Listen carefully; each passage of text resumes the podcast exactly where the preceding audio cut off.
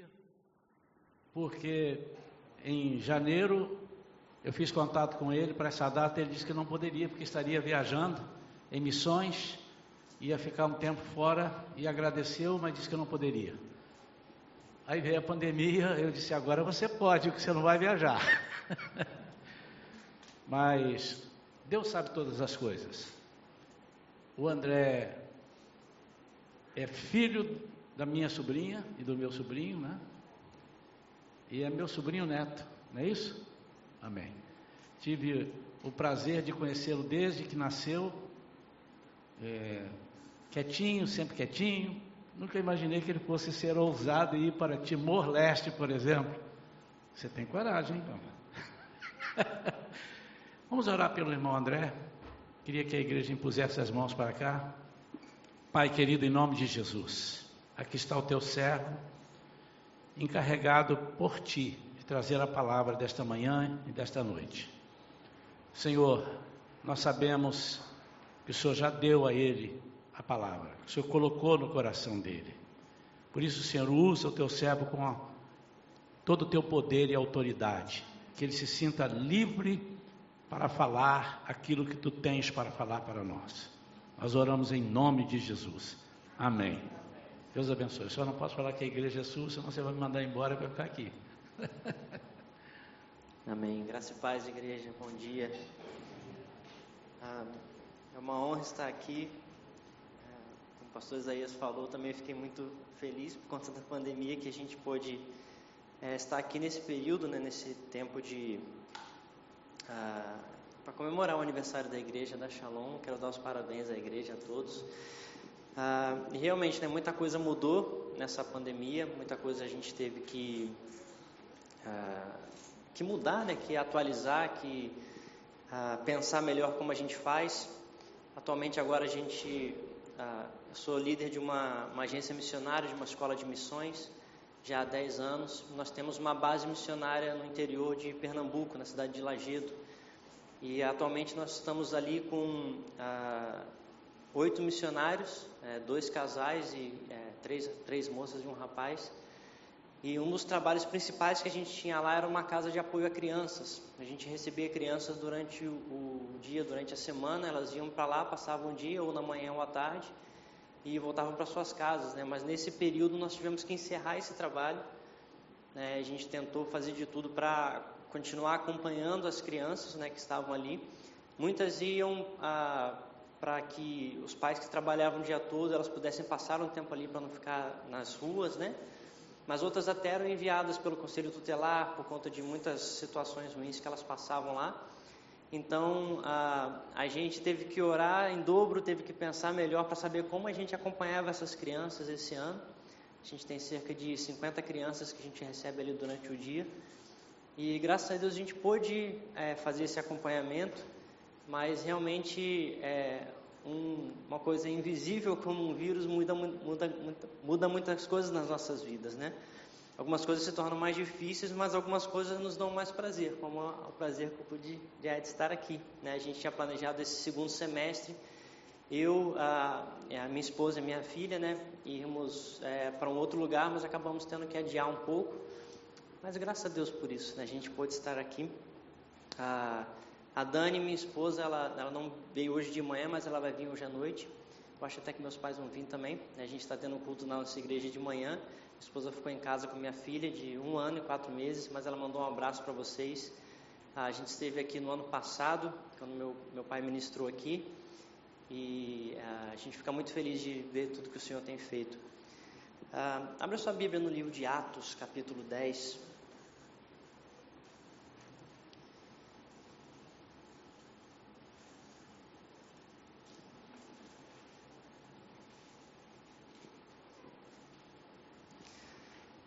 Atos capítulo 10, a partir do versículo 1.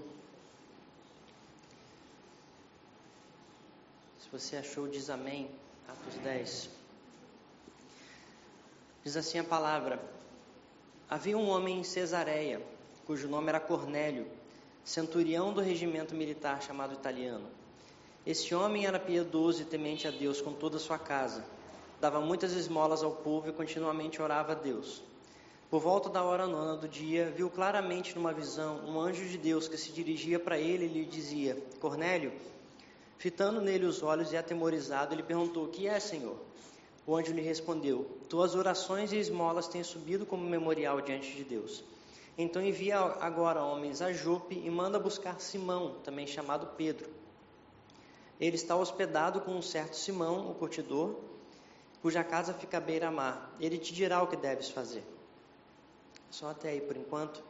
Deixa a Bíblia aberta aí nesse capítulo, nós vamos é, acompanhar um pouco esse capítulo, essa, essa passagem, para o que a gente tem para falar hoje. Feche seus olhos, vamos orar mais uma vez. Pai, eu te agradeço, Senhor, por essa manhã que podemos estar na Tua presença, podemos nos reunir em família com nossos irmãos para Te adorar, para aprender mais de Ti, para crescer em intimidade contigo, Senhor. Peço que venhas abrir nossos corações, nossas mentes a tudo que Tu tens para nós nessa manhã, Pai.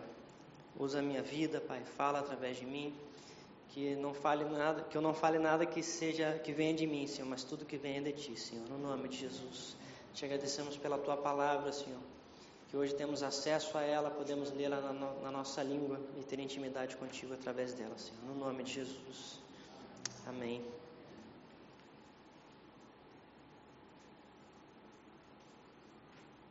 Bom, essa passagem é bastante conhecida, né? todo o capítulo tem algumas histórias aqui, mas é, é interessante a gente, a gente ler esse capítulo, às vezes a gente ler rápido, né, como eu fiz, a gente não se atenta a alguns detalhes.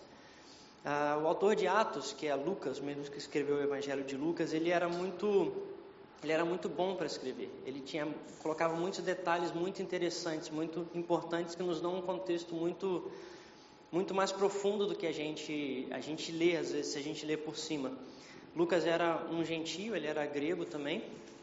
Ah, então ele escreve aqui para os judeus é, e ele coloca algumas coisas que nos levam a entender melhor o que ele quer dizer aqui. Ah, vamos acompanhar no capítulo 1. Havia um homem em Cesareia cujo nome era Cornélio, centurião do regimento militar chamado italiano. Ou seja, ele começa a dizer que, que ah, Cornélio ele não era um judeu, ele era um gentio. E você deve saber que naquela época e até hoje, muitos níveis, né, o gentio ele não se mistura muito com o judeu. Perdão, o judeu não se mistura muito com o gentio. Né? Até a comida que eles comem é totalmente diferente. Ah, não sei quantos gostam de assistir aquele programa Irmãos à Obra. Né? A gente fica sonhando que a gente vai fazer, não faz nunca, né? Mas é muito legal assistir aquele programa. Uma vez eu vi um episódio em que eles estavam é, construindo uma casa para uma família judaica. E eu sabia que eles comem muitas coisas é, separadas, eles não comem ah, derivados do leite com carne, por exemplo, então eles não podem comer cheeseburger, né? eles não comem é, estrogonofe, porque não pode misturar. Ah, mas foi muito interessante que quando eles estavam construindo essa casa, eles tiveram que construir praticamente duas cozinhas, duas geladeiras, dois fogões, duas pias, é, dois conjuntos de armários, porque eles não misturavam até mesmo é, os utensílios que eles usavam para fazer cada coisa. Né? E da mesma forma, o judeu ele também ele não se mistura com o gentio. Então aqui é, Lucas está escrevendo para judeus né, e para o povo de Deus também, e ele começa a falar de um homem gentio. E ele fala algumas coisas muito fortes para a gente. No versículo 2 ele diz assim: ele diz que esse homem era piedoso e temente a Deus. Ou seja, ele não era um gentio que uh, odiava o povo judeu. Ele não era um gentio que odiava o Deus dos judeus. Ele era alguém que temia ao nosso Deus. Deus aqui está escrito com letra maiúscula. Então fala do nosso Deus. Os, os, uh, os romanos, eles adoravam muitos deuses. Né? Você vê em, eh, em diversos filmes, eles, eh, eles adoram eh, Marte, né, Júpiter, né, outros deuses que não servem para nada, mas esse Cornélio, esse centurião, ou seja, ele era um líder entre os romanos, ele era um líder no exército romano, ele era piedoso, ou seja, ele acreditava em Deus e ele era temente ao nosso Deus, temente ao Deus dos judeus. Então você começa a ver que Cornélio era um homem diferente, era um, era um gentio diferenciado, né? Diz aqui que ele era temente a Deus com toda a sua casa, ou seja, ele provavelmente se reunia com a sua família para conversar sobre Deus. Não sei se eles liam a Bíblia, não sei se eles liam a Torá, mas ele era temente ao nosso Deus. Não só isso, mas ele dava muitas esmolas ao povo, ou seja, ele alcançava a sua comunidade. Cesareia é uma cidade que fica em Israel, né, fica umas três ou quatro horas de viagem de carro ao norte de Tel Aviv. É, eu tive o privilégio de visitar Cesareia alguns anos atrás, ainda existe lá. Eu acho que a casa de Cornélio não está lá mais, mas a cidade existe. Uh, e era, por ser uma cidade dentro de Israel, com certeza a maioria, a grande maioria do povo ali era um povo judeu. E ele dava muitas esmolas ao povo, ou seja, ele uh, abençoava aquele povo, ele alcançava os necessitados da sua comunidade. Amém? E disse também que ele continuamente orava a Deus. Eu acho interessante que ele usa esse termo, porque é o mesmo termo que a gente, é a mesma palavra, né, que se usa para falar de Daniel né, no Velho Testamento, que Daniel continuamente orava a Deus. E aqui ele está falando de um gentio. E Lucas continua nos trazer um pouco de, do relato desse Cornélio no versículo 3. Ele diz assim: Por volta da hora nona do dia, viu claramente numa visão um anjo de Deus. Olha que interessante, um gentio que não era judeu, mas que ele temia o nosso Deus, ele teve visões, ele teve uma visão, ele viu claramente um anjo de Deus. Não sei quantos de vocês já tiveram o privilégio de ver claramente um anjo de Deus, mas até quando a gente conta, né? Eu estava no culto, eu vi um anjo, todo mundo ficou, oh, que benção, você viu um anjo. Esse gentio, que não era judeu, que não era do povo de Deus, ele viu um anjo de Deus. Ah, e o anjo lhe, lhe dizia, se dirigia para ele e lhe dizia, Cornélio, fitando nele os olhos e atemorizado, ele perguntou, o que é, Senhor? Ou seja, não só ele teve uma visão, mas ele também teve discernimento de espíritos. Ele entendeu que aquilo era um anjo e não só uma alucinação. Ele entendeu que era um anjo e não um demônio. Ele entendeu o que, que ele estava vendo. E o anjo lhe respondeu: Tuas orações e esmolas têm subido como memorial diante de Deus. E olha o nível da visão que ele tem. Versículo 5: Envia agora homens a Jope e manda buscar Simão, que todo mundo conhece como Pedro. Esse Simão está hospedado na casa de outro Simão, cuja casa fica à beira-mar. Já imaginou você ter um nível de visão desse, de, com tanto detalhe assim? Alguém chegar e falar para você, pastor, vai no bairro tal, tem uma casa de uma pessoa que é na beira-mar chamada Simão. Ali tem alguém hospedado chamado Simão, que todo mundo conhece como Pedro. Vai e chama esse Pedro. Não sei você, mas eu nunca tive uma visão com tanto detalhe assim. Eu nunca tive uma visão tão específica desse jeito. Então você vê que ele era uma pessoa que buscava realmente a Deus. Cornélio era uma pessoa que orava constantemente a Deus. E ele teve essa visão. Ah, e o anjo continua dizendo: Ele te dirá o que deves fazer. Ah, aí no versículo 7 diz que, logo que o anjo falava, se retirou, Cornélio chamou dois dos seus servos e um soldado piedoso que estava a seu serviço e enviou é, para Jope para buscar Simão. Eu acho muito interessante também, como fala no versículo 7, que ele tinha um soldado piedoso ao seu serviço, ou seja, provavelmente ele falava do Deus de Israel no seu ambiente de trabalho também. Em meio a muitos romanos, ele conseguiu achar alguém que era também temente a Deus e ele estava a seu serviço. Então, esse Cornélio era uma pessoa diferenciada. Esse Cornélio era uma pessoa é, diferente dos outros gentios. É, é muito comum o romano, é, o gentio, né, odiar o judeu. Eles se achavam, especialmente os romanos, eles se achavam superiores aos judeus, porque facilmente eles dominaram, facilmente, né, eles dominaram grande parte do mundo, especialmente Israel, né, região do norte da África ali, eles dominavam toda aquela parte do mundo. Então era comum para eles se sentirem superiores. Né? O Deus dos judeus era tão bom que não conseguiu é, proteger eles, certo? Então os romanos se achavam sempre é, o, a última Coca-Cola do deserto, né? o último biscoito da, do pacotinho. Mas aqui a gente vê que ele era um judeu diferenciado, ele era um gentio, perdão, diferenciado, ele alcançava os judeus. Lá no versículo 22, quando ah, os, os soldados chegam a Jope para conversar com, com Pedro, para buscar Pedro, eles falam algo muito interessante também.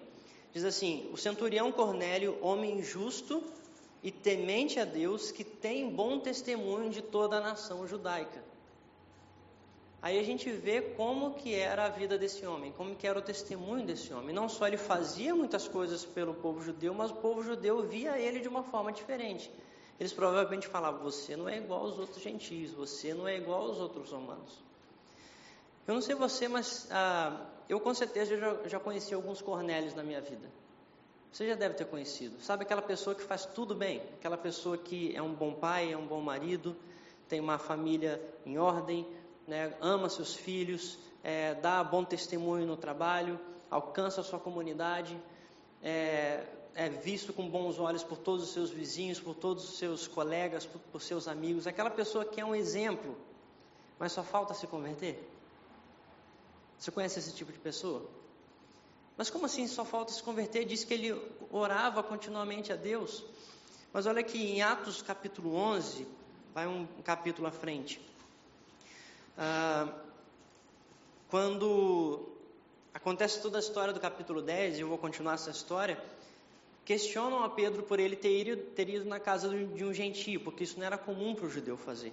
Quando ele volta para a igreja, ele vai contar a história, no versículo 13, ele diz assim, Atos capítulo 11: E ele, Cornélio, nos contou como em sua casa tinha visto em pé o anjo que lhe dissera: Envia homens a Jope e manda buscar Simão, também chamado Pedro. Olha o que ele diz no versículo 14: Ele te dirá palavras pelas quais serás salvo, tu e tua casa. Você percebeu? Ele era uma pessoa muito boa.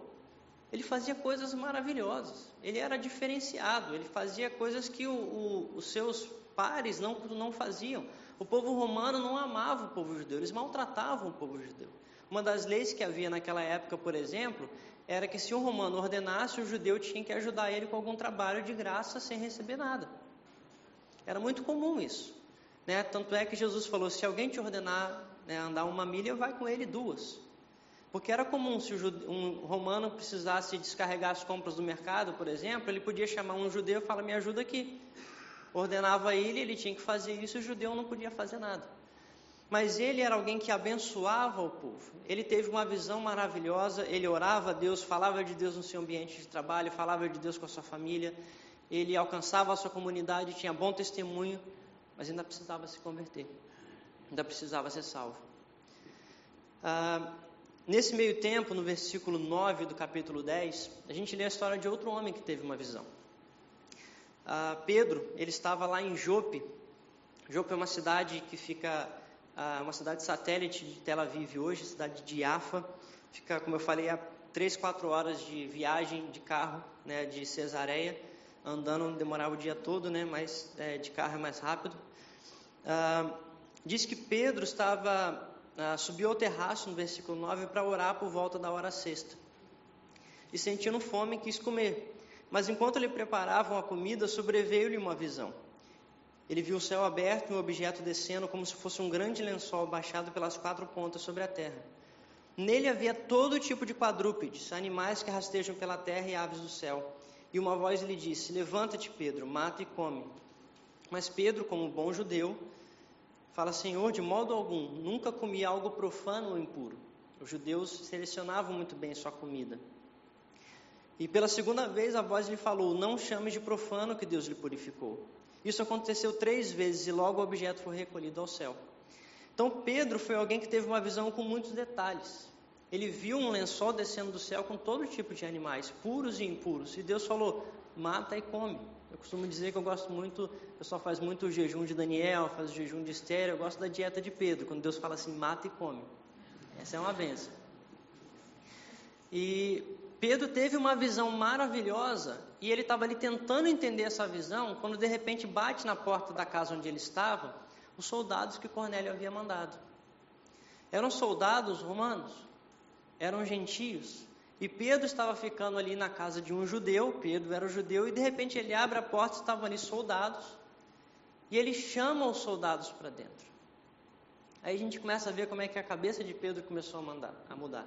Porque numa visão Deus mandou ele comer algo, ele falou: Não, não vou comer isso. Pedro, era só na visão, come. Não vai fazer diferença para você. Não é real o que você está fazendo. Você não vai comer de verdade, é só no sonho, é só na visão. Mas Deus começa a mudar o seu coração baseado na visão que ele teve, baseado na revelação que ele teve. E ele chama aqueles, ah, aqueles soldados para dentro, eles passam a noite ali, e no dia seguinte eles vão até Cesareia. Ele recebe gentios na sua casa e depois ele vai para a casa de gentios. Ah, até que no versículo 28, ah, versículo 24, perdão, no capítulo 10, diz assim: Um dia depois entrou em Cesareia e Cornélio os esperava, tendo reunido seus parentes e amigos mais chegados. Ele reuniu uma, um grande grupo de pessoas ali, com certeza muitos gentios, talvez alguns judeus. Quando Pedro estava para entrar, Cornélio foi ao seu encontro, prostrando-se aos seus pés, o adorou. Mas Pedro levantou e disse: Levanta-te, pois eu não sou, pois eu também sou um homem. E conversando com ele, encontrou, entrou e encontrou muitas pessoas reunidas. E disse-lhes: Bem sabeis que não é permitido a um judeus misturar-se com não-judeus ou aproximar-se deles. Mas Deus mostrou que, me mostrou que a nenhum homem devo chamar profano ou impuro. Portanto, sendo chamado, vim sem objeção. Então pergunto: por que mandastes me chamar? Aí Cornélio conta toda a história para ele, conta a história que ele teve uma visão. E ele pergunta a, a Pedro, eu gostaria que, né, no versículo 30, 33, estamos todos reunidos aqui para ouvir tudo que te foi ordenado pelo Senhor. Ou seja, Cornélio faz uma célula na sua casa, né, com seus amigos gentios, com seus amigos judeus, e fala assim: Eu tive uma visão há já quatro dias atrás, que Deus me mandou chamar você, você estava na casa de Simão, eu mandei meus soldados lá e agora estou aqui disposto a ouvir o que você tem para falar. E Pedro começa a contar a história de Jesus. Pedro começa a contar a história do seu povo. Ele começa a falar é, da vida de Jesus. Ele começa a pregar ali para aquele povo. E diz no versículo 44 que enquanto Pedro dizia essas coisas, antes dele parar de pregar, antes dele fazer o apelo, antes dele pedir para o pessoal levantar a mão para aceitar Jesus. Enquanto ele pregava, o Espírito Santo desceu sobre todos os que ouviam a palavra. E essa foi a primeira vez que o Espírito Santo foi derramado é, no, em meio aos gentios. Antes o Espírito Santo tinha sido derramado sobre os judeus ali em Atos 2 no Pentecostes. Essa foi a primeira vez que o Espírito Santo foi derramado realmente sobre o povo gentil, sobre alguém que não era judeu. Tudo porque dois homens tiveram uma revelação, eles tiveram uma palavra abençoada. Amém? Agora vai para Atos capítulo 9, volta uma página aí. A gente ficou conhecendo um pouco mais Cornélio, vamos conhecer um pouco mais outro personagem que é mais famoso. É, Atos capítulo 9 conta a história de Saulo. Diz assim: Saulo, porém, ainda respirando ameaças e morte contra os discípulos do Senhor, dirigiu-se ao sumo sacerdote e pediu-lhe cartas para as sinagogas de Damasco, a fim de que, caso encontrasse alguns do caminho, tanto homens como mulheres, os conduzisse preso a Jerusalém. A gente vê aqui um grande contraste entre Cornélio e Saulo, porque Cornélio era esperado que ele fosse um homem ruim, era esperado que ele fosse um homem mau, um homem que maltratasse os judeus. Ele era um gentio, ele era um soldado romano, ele era um, um líder do exército que é, oprimia o povo judeu. Mas Lucas fala que ele era uma pessoa muito boa.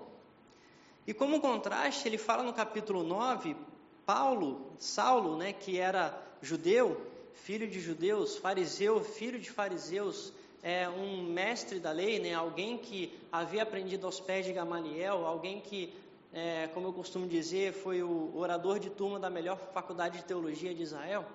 Ele era alguém que era muito conhecido em meio ao povo judeu. É, Lucas nos fala alguns detalhes da vida dele que são muito fortes. Diz que ele respirava ameaças e morte, morte contra os discípulos do Senhor. O que Saulo fazia não era somente falar, ah, eu tenho que acabar com esses cristãos, eu tenho que acabar com esses discípulos de Jesus.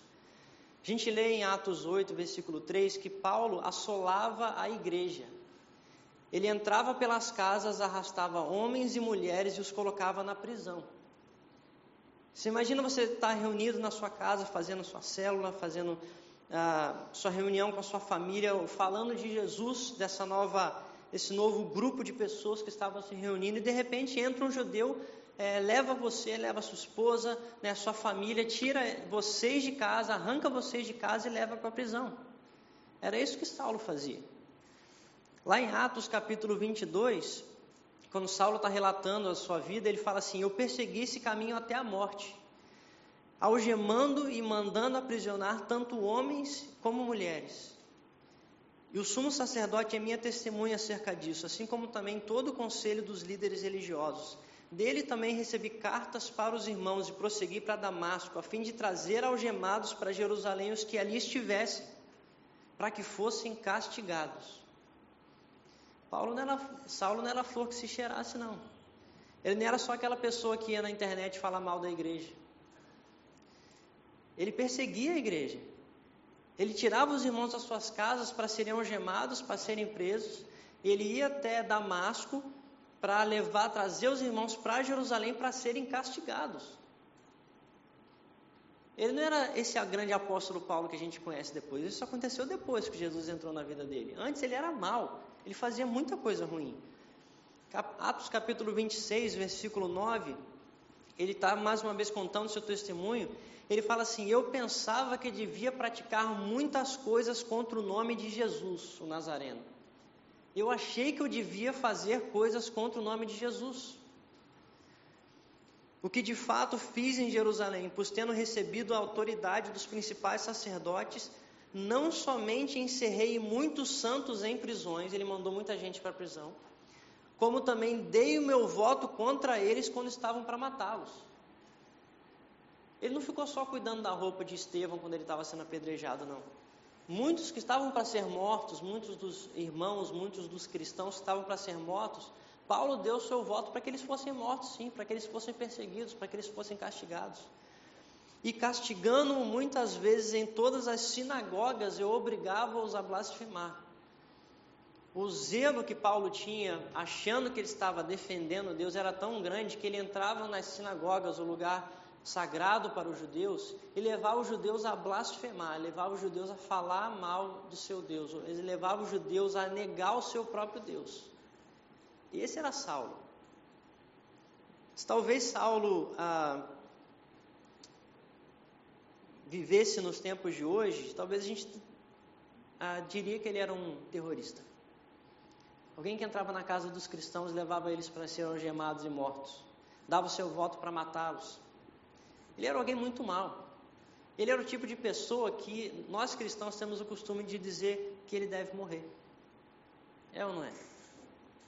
Você não precisa responder. Mas qual foi a última vez que você orou por um terrorista? Qual foi a última vez que você orou por aqueles que perseguem a igreja? Qual foi a última vez que a gente levantou em oração os perdidos do Estado Islâmico? os perdidos da Al-Qaeda. É difícil. Estou dizendo que eu faço isso todo dia, né? Mas nós como igreja, a gente olha para uma pessoa e vê a maldade que a pessoa está fazendo. Mas aqui, enquanto ele estava seguindo de viagem, em Atos capítulo 9, versículo 3, aproximando-se de Damasco, de repente uma luz resplandecente vinha, vinda do céu o cercou. E caindo por terra, ouviu uma voz que lhe dizia: Saulo, Saulo, por que me persegues? Talvez a perna dele deve ter começado a tremer, porque ele viu que aquele poder que ele estava vendo era algo muito poderoso. Ele teve uma visão ali de Deus que talvez ele nunca tenha tido antes. E eu acho lindo como que Paulo tem uma mudança da sua vida tão grande, porque ele estava indo matar os cristãos, ele estava falando mal de Jesus, ele estava perseguindo Jesus. E de repente aquela luz aparece para ele e ele fala: Quem és tu, Senhor? Jesus fala: Eu sou Jesus a quem você persegue.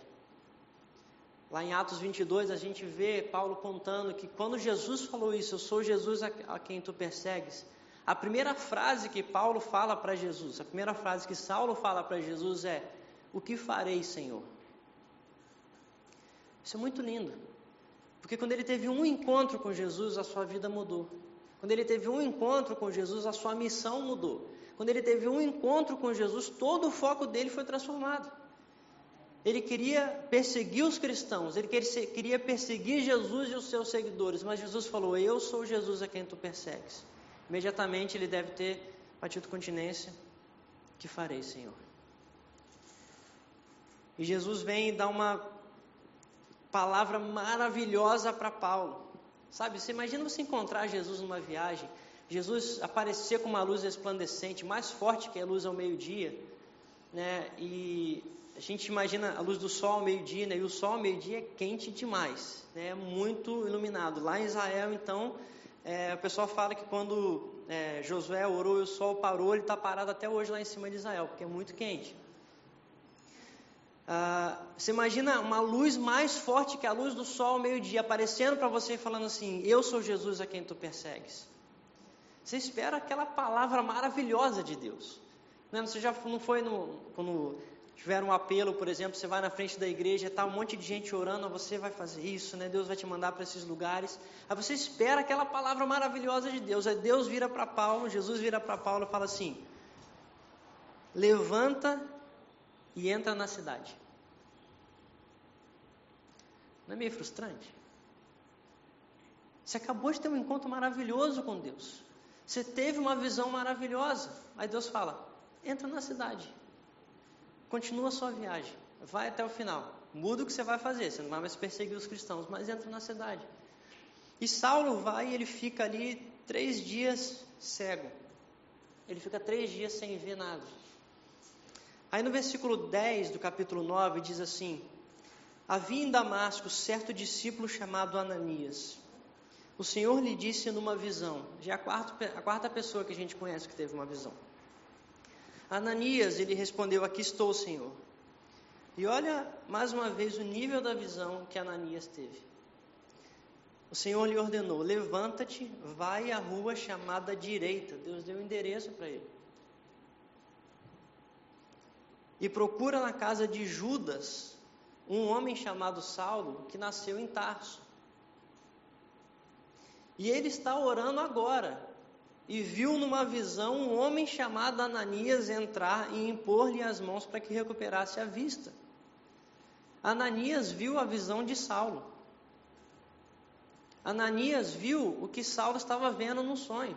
Deus falou para ele: agora na rua direita, na casa de, uh, de Judas, tem um homem chamado Saulo que é nascido em Tarso. Esse Saulo está orando agora e ele viu na visão dele um homem chamado Ananias orar para que ele recuperasse a vista. E Ananias responde: Senhor, ouvi de muitos acerca desse homem, quantos males tem feito aos teus santos em Jerusalém. Está aqui autorizado pelos principais sacerdotes para prender todos os que invocam o teu nome. Mas o Senhor lhe disse: Vai, porque ele é para mim um instrumento escolhido para levar o meu nome perante os gentios reis israelitas, pois eu lhe mostrarei quanto lhe é necessário sofrer pelo meu nome. Ananias então se levanta, vai até a casa de, de Judas. Ah, no versículo 17 ele fala: Foi e entrou na sua casa e impondo-lhe as mãos disse: Saulo, irmão, o Senhor Jesus que te apareceu no caminho por onde vinhas enviou-me para que voltes a enxergar e fique cheio do Espírito Santo. Logo caíram-lhe dos olhos algo como umas escamas e ele recuperou a vista. Então, levantando-se, foi batizado e, tendo alimentado-se, tendo se alimentado, fortaleceu-se.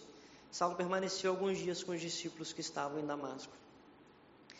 Então a gente viu mais uma história de alguém que teve uma visão maravilhosa, que teve uma revelação maravilhosa que foi Ananias. Eu não tive nenhuma visão ah, no nível da, da, visão de Cornélio, nunca tive uma revelação com esses detalhes, e muito menos de Ananias. Deus nunca me deu o endereço de alguém.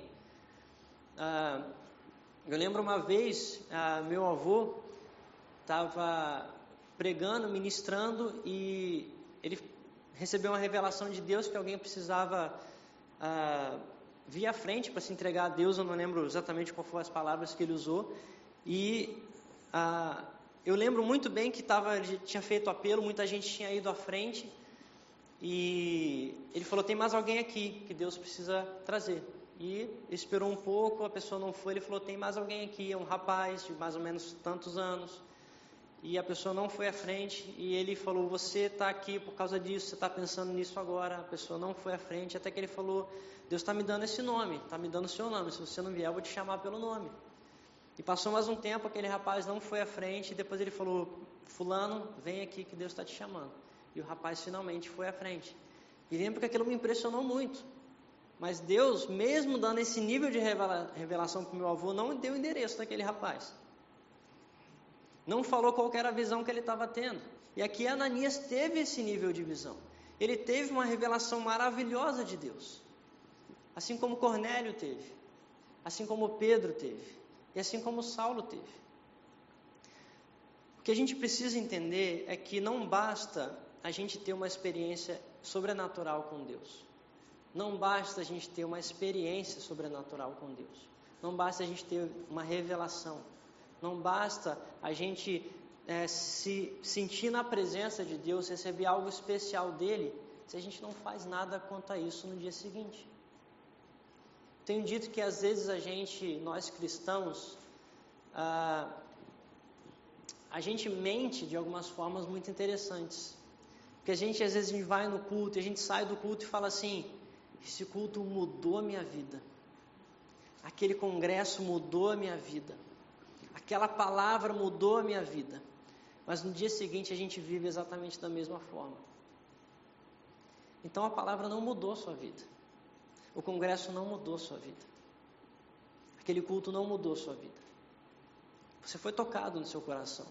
Mas se você não faz nada diferente no dia seguinte, aquilo não mudou sua vida. E a gente precisa entender que quando a gente tem uma revelação, a gente precisa fazer alguma coisa. A palavra ação está dentro da palavra revelação e não é à toa. Quando a gente tem uma revelação de Deus, a gente precisa entender que a gente tem uma missão de Deus. Você imagina se Pedro não tivesse saído de Jope para ir até Cesareia? Cornélio, sua família, seus amigos, aqueles gentios, talvez nunca tivessem recebido o Espírito Santo. Talvez a gente ficasse até hoje perguntando: será que o Espírito Santo é para os gentios? Ou será que é somente para os judeus? E se Ananias estivesse na sua casa com medo, nossa, você está me pedindo para orar por um, por um terrorista, alguém que veio aqui para me perseguir, alguém que veio aqui para me mandar preso. Imagina se Ananias tivesse ficado na sua casa. Talvez Paulo tivesse ficasse cego o resto da sua vida. A gente não teria visto o grande apóstolo Paulo que ele se tornou. A gente não teria visto metade, não teria lido metade do Novo Testamento que Saulo escreveu. E quando a gente recebe uma revelação, a gente precisa agir quanto a isso. Já há alguns anos eu tenho, tenho me envolvido com missões. Ah, a gente trabalha com treinamento de missionários e a gente faz congressos para despertar o chamado em muitas vidas, né? E posso te dizer que eu já perdi a conta de quantas pessoas chegam para a gente e falam assim: eu tenho um chamado de missões, eu tenho um chamado missionário, eu quero investir em missões, eu quero fazer isso, eu quero me envolver com isso. E a gente fala: que bom, glória a Deus. Tem aqui, ó, é, escola de treinamento missionário para você fazer. A gente tem esse projeto aqui que você pode nos ajudar orando, você pode investir financeiramente. E quantas vezes a gente não recebe retorno absolutamente nenhum? Sabe, eu não estou não tô dizendo que a pessoa é menos cristã por causa disso. Muitas vezes eu não cumpro com meus compromissos também. Mas a gente, como igreja, a gente precisa entender que não basta só a gente receber a revelação.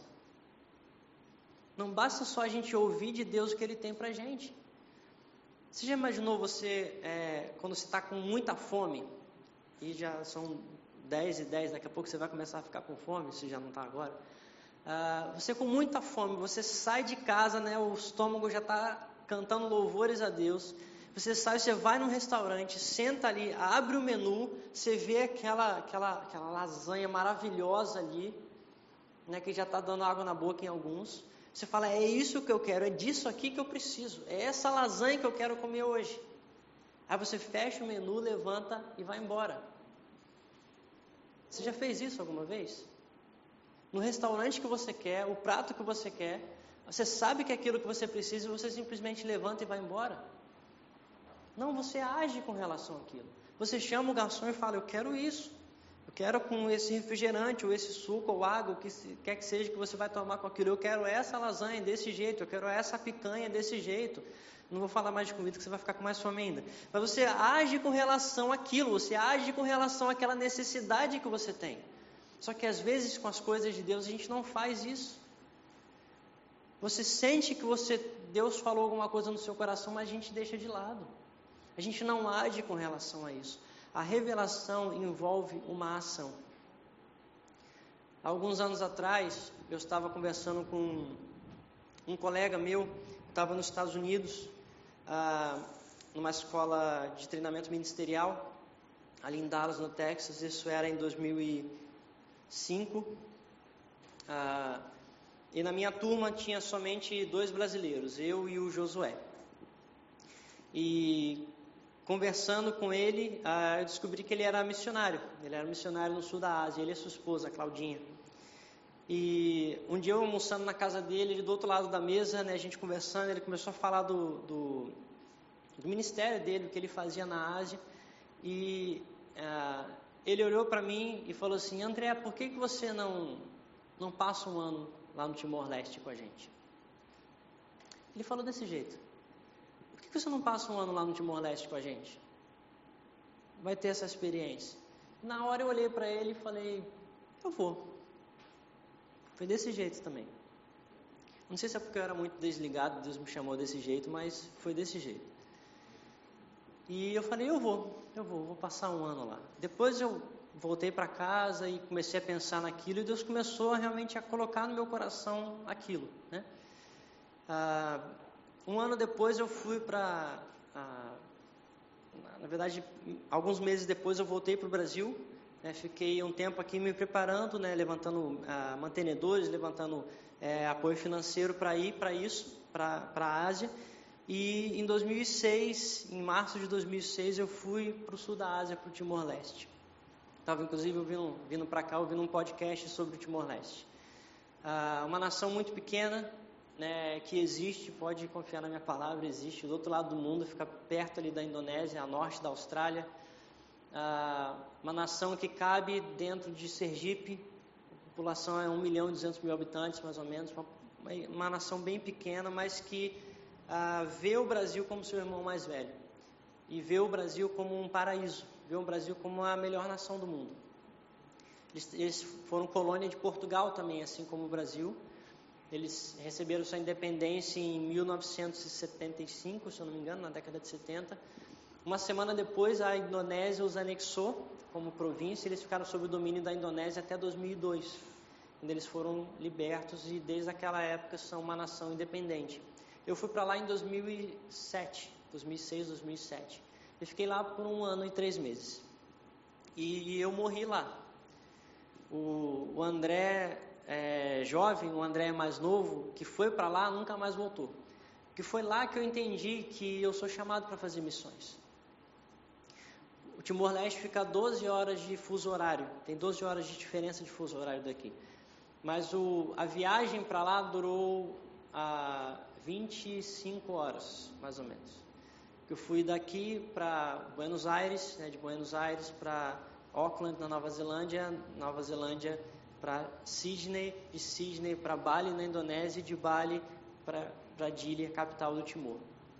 Peguei um monte de voo, né, uma parte do voo era sobre o, o Polo Sul, né, bem interessante, fica duas, três horas sem comunicação, um avião, muito legal, né, você pensa que se cair ali ninguém vai te achar, mas glória a Deus, a gente está no caminho de Deus. Ah, e foi ali no Timor que eu descobri para que, que eu existo. Eu descobri para que, que Deus me criou. Eu descobri para que, que eu fui chamado eu descobri que era ali onde eu deveria estar o resto da minha vida. Eu descobri que era no campo missionário que eu nasci para viver. Eu lembro uma vez a gente estava quatro horas de, da capital, quatro horas de carro. Isso era cento e poucos quilômetros, mas a estrada era tão boa que demorava muito a viagem, muitas curvas, muitas montanhas. A gente estava numa casa é, que estava sendo montada para ser um apoio de missionários ali. A gente trabalhou com é, grupos de missionários que vinham de países do sul da Ásia para abençoar o Timor-Leste. E na casa não tinha água potável, não tinha só água em balde que a gente tinha que pegar no vizinho, não estava ligado ainda, não tinha energia. E naquela época estava passando, naqueles dias estava passando um tufão ali perto do Japão. Então estava muita ventania ali, muita chuva e estava tudo escuro totalmente. A gente estava é, ficou eu e Josué nessa casa, a gente passou uns dois dias ali é, trabalhando com a equipe missionária nessa cidade, cidade de Los Palos, e a, a, algumas, a casa ainda estava sendo reformada, né, tinha sido abandonada, estava sendo reformada, então tinha muita coisa caindo aos pedaços, né. Eu lembro que por causa da ventania, uma, uma das telhas da, do, da casa ficou batendo a noite toda, parecia que tinha alguém trabalhando no telhado a noite toda. E no meio da madrugada, né, super nublado, muita chuva, uma tempestade passando ali, eu a quase 30 horas de, via de distância da minha casa, né, de voo, ah, longe de tudo, não tinha sinal de internet, não tinha sinal de celular, né? nem existia smartphone ainda, na, ainda naquela época. E eu lembro que eu acordei de madrugada, tudo escuro, você não conseguia ver um palmo na frente dos seus olhos. E eu dormindo no chão, né, no colchonete no chão. E foi ali que uma das situações que eu percebi, eu estou no melhor lugar do mundo. Porque eu estou no centro da vontade de Deus. Eu estou fazendo o que Deus me chamou para fazer.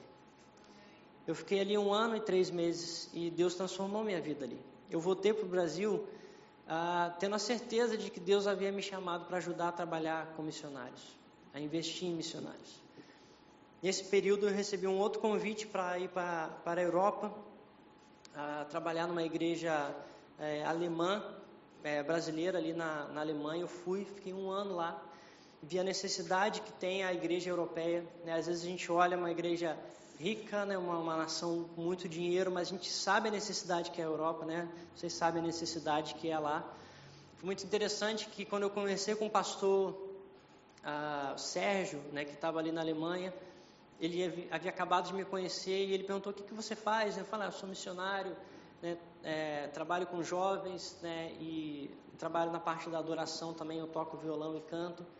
Quando ele ouviu isso, ele falou: Você não quer passar um ano aqui com a gente?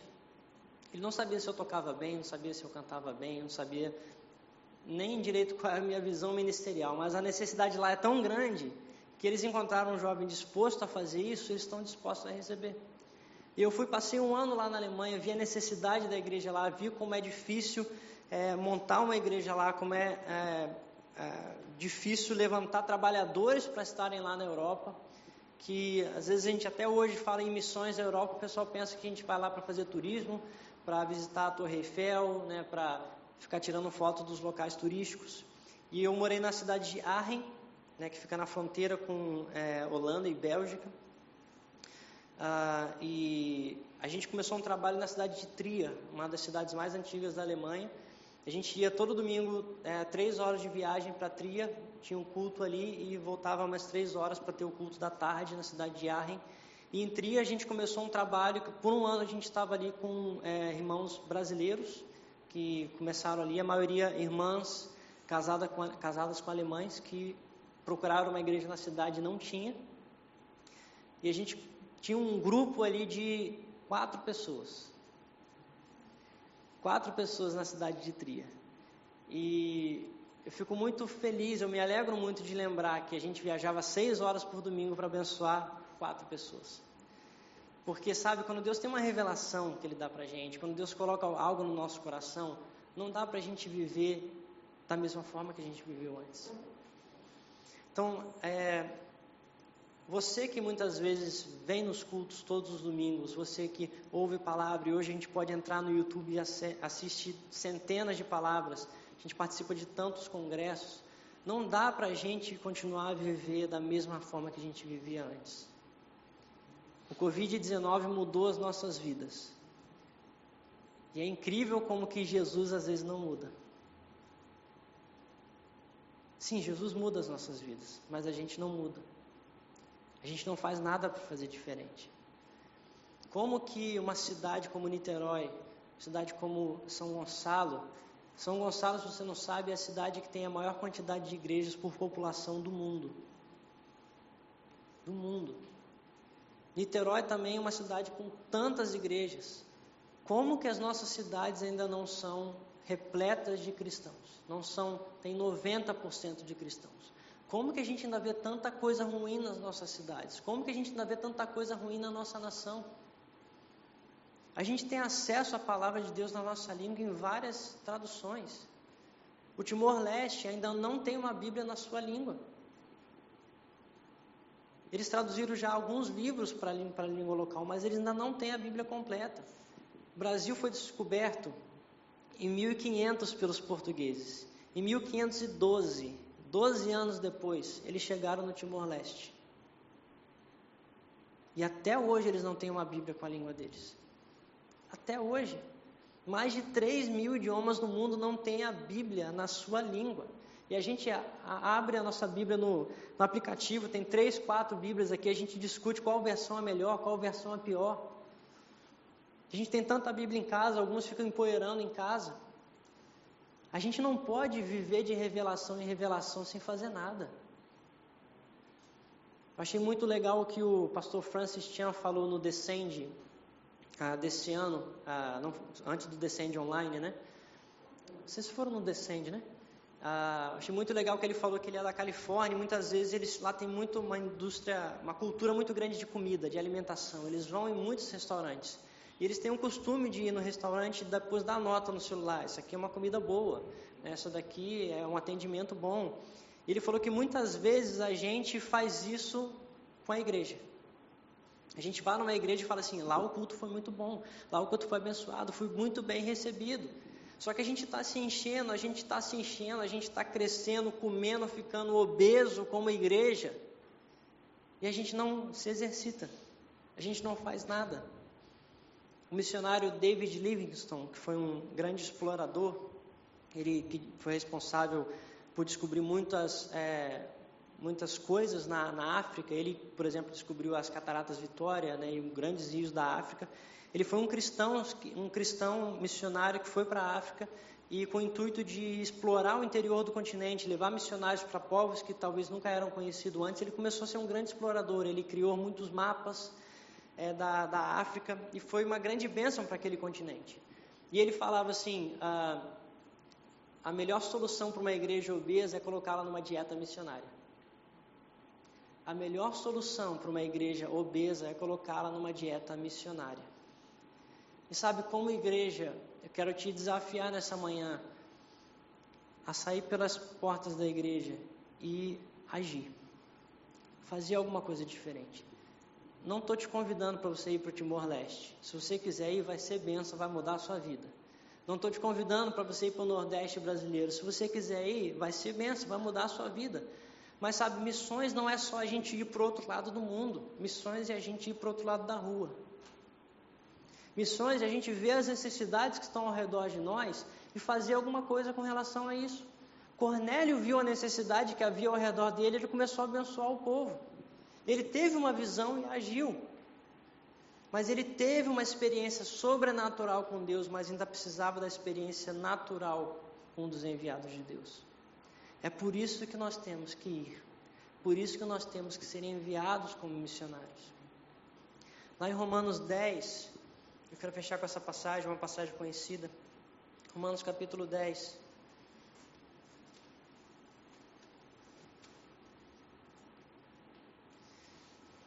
Versículo 14. Diz assim: Como, pois, invocarão aquele em quem não creram? E como crerão naquele de quem não ouviram falar? E como ouvirão se não há quem pregue? E como pregarão se não forem enviados?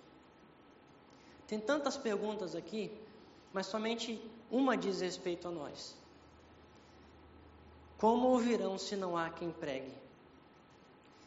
A igreja envia, nós pregamos, o povo ouve, o povo crê e Jesus salva. A única coisa que nós temos que fazer aqui é pregar. Esse é o nosso único papel. Ele começa o versículo, é, no versículo anterior, dizendo: Todo aquele que invocar o nome do Senhor será salvo. É simples, se alguém invocar, vai ser salvo. Mas eles não invocam porque eles não creram.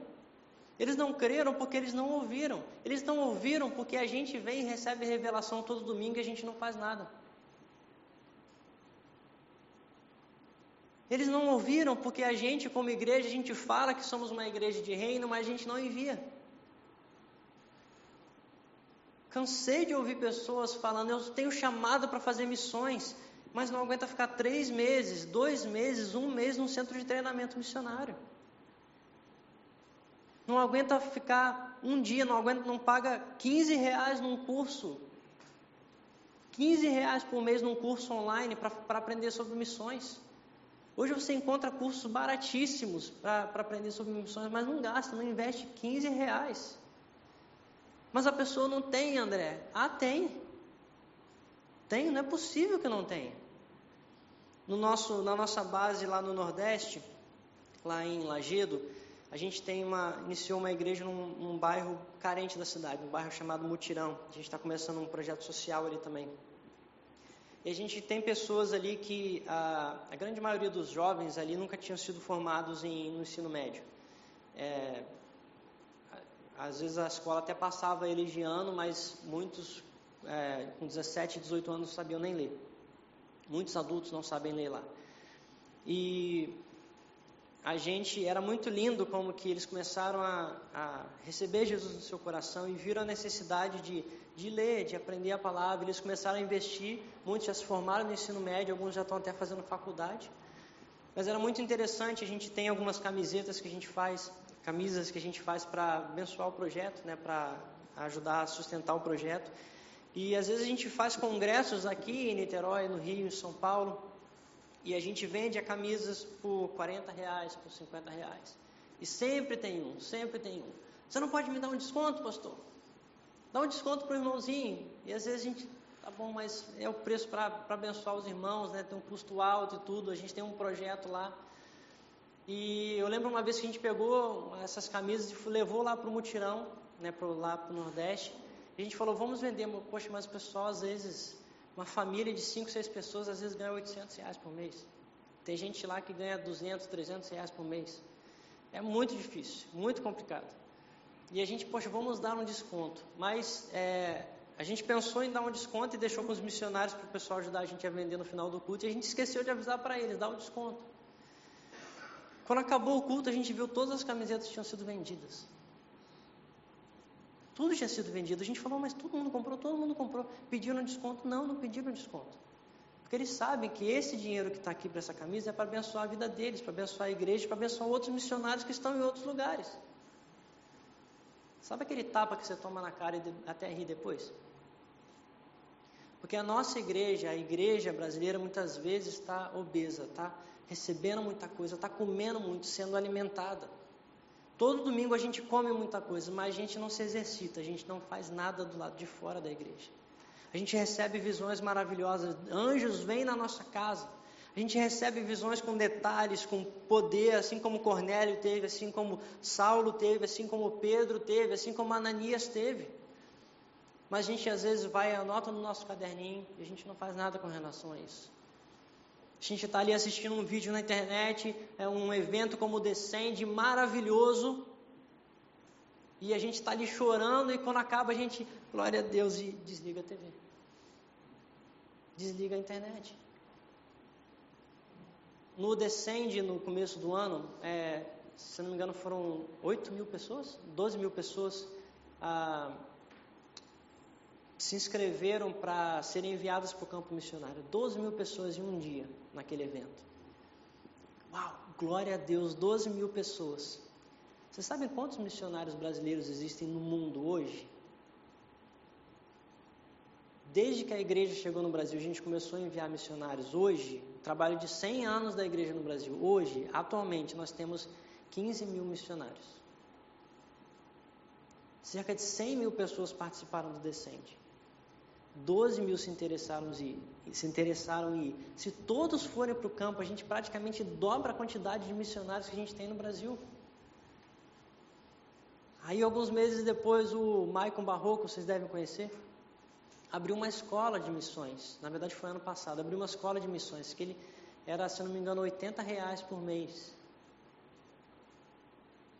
Quando ele abriu a escola, ele falou: é, capacidade de 25 pessoas, porque eles têm um espaço limitado lá no Nordeste. Quando a gente viu, falou, cara, vai lotar, vai ter lista de espera. Eles fecharam a turma com 12 pessoas.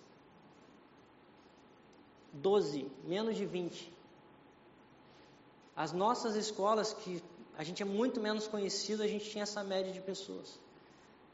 E a gente parou para pensar e falou, é, esse, esse é o retrato da igreja brasileira.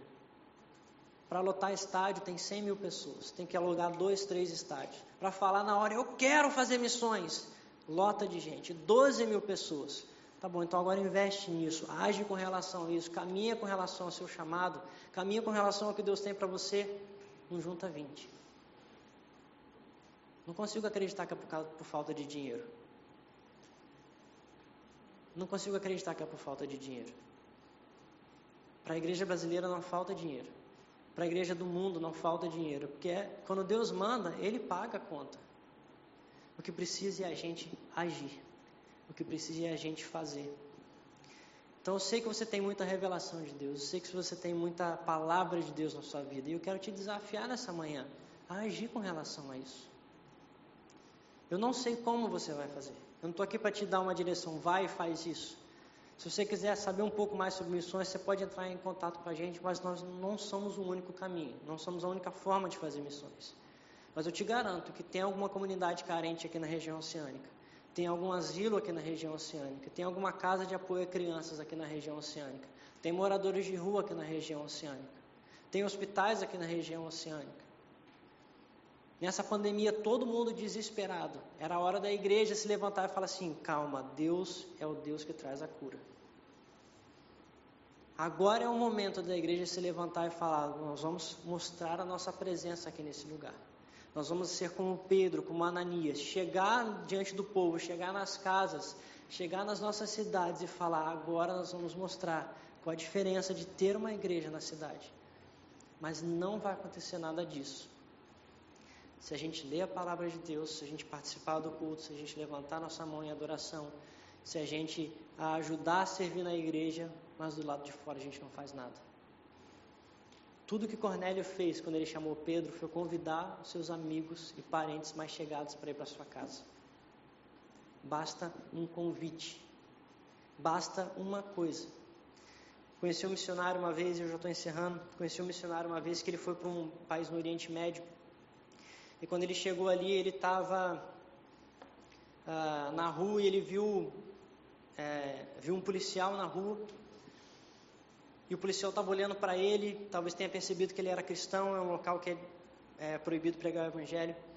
E ele continuou fazendo o que ele tinha que fazer ali. E o policial meio que seguia ele de longe tal. Até que uma hora ele olhou para o policial, o policial veio em direção a ele decidido. Ele falou: É agora, né? Vou ser preso.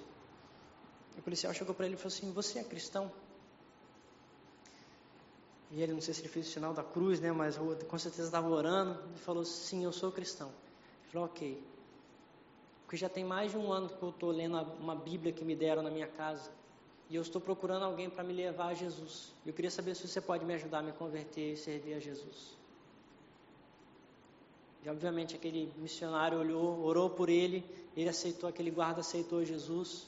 E provavelmente ele tem que viver em secreto, né? É, em segredo mas é muito forte como que há pessoas aí que estão buscando a Deus, mas não encontram, porque às vezes a gente não mostra o caminho. Conheci um outro missionário no país do Oriente Médio, não digo país por segurança. Ah, ele trabalha numa região onde tem muitos militantes do Estado Islâmico, aquele grupo terrorista. E uma vez ele estava na sua casa e bateu um, um rapaz na porta e ele abriu a porta ele falou, então, eu sou, eu sou um dos, sou militante do Estado Islâmico, sou um dos blogueiros do Estado Islâmico, ele trabalha é, trazendo pessoas, né, aliciando jovens do mundo todo para participar da, da, causa deles, é, espalhando notícias e tudo. E ele falou, eu sou do Estado Islâmico, eu gostaria de conversar com você, porque eu sei que você é missionário, eu sei que você é crente. E ele já tremeu nas bases, mas o rapaz falou, quando eu estava na minha casa trabalhando no meu computador, um dia apareceu um homem com uma luz, uma roupa resplandecente, toda branca no meu quarto. Ele tocou a mão no meu ombro, beijou na minha testa e falou assim: Eu sou Jesus a quem você está perseguindo. Agora vai nessa casa desse, desse fulano e conversa com ele que ele vai te apresentar, vai me apresentar a você. E aquele rapaz chegou na casa desse missionário, o missionário falou de Jesus para ele, ele se converteu. O missionário chegou, baixou um aplicativo da Bíblia no, no celular dele, ele foi para casa. No dia seguinte, o rapaz voltou, bateu na porta dele. O missionário abriu, ele entrou e falou assim: Eu estava lendo a Bíblia que você me deu, gostaria de saber que negócio é esse de Espírito Santo que está escrito ali. Você quer saber quem é o Espírito Santo? Eu vou te apresentar. Orou para aquele rapaz e ele foi batizado no Espírito Santo. Em 48 horas, ele mudou de militante do Estado Islâmico para um cristão batizado no Espírito Santo. Porque a gente precisa agir, a gente precisa fazer, a gente precisa sair e se expor. Né? Não se exponha de qualquer jeito, né? usa máscara, usa álcool gel, não é essa exposição que eu estou falando. Mas como igreja a gente precisa se expor, porque quando a gente recebe uma revelação, ela não é suficiente para a gente cumprir a missão. Quando a gente recebe a revelação, a gente precisa agir e Deus vai agir através da gente. Então eu te desafio nessa manhã, pega a revelação que Deus te deu e age em cima dela. Busca o que Deus tem para você, conversa com seus pastores, conversa com seus líderes Eu tenho certeza que Deus, se você quiser, Deus pode colocar uma ideia maravilhosa no seu coração que vai gerar uma transformação aí onde você está. Vai gerar uma transformação no seu bairro, na sua cidade, no seu condomínio, na sua vizinhança. Basta a gente querer, basta a gente receber revelação e agir. Amém? Fique em pé no seu lugar. Vamos orar.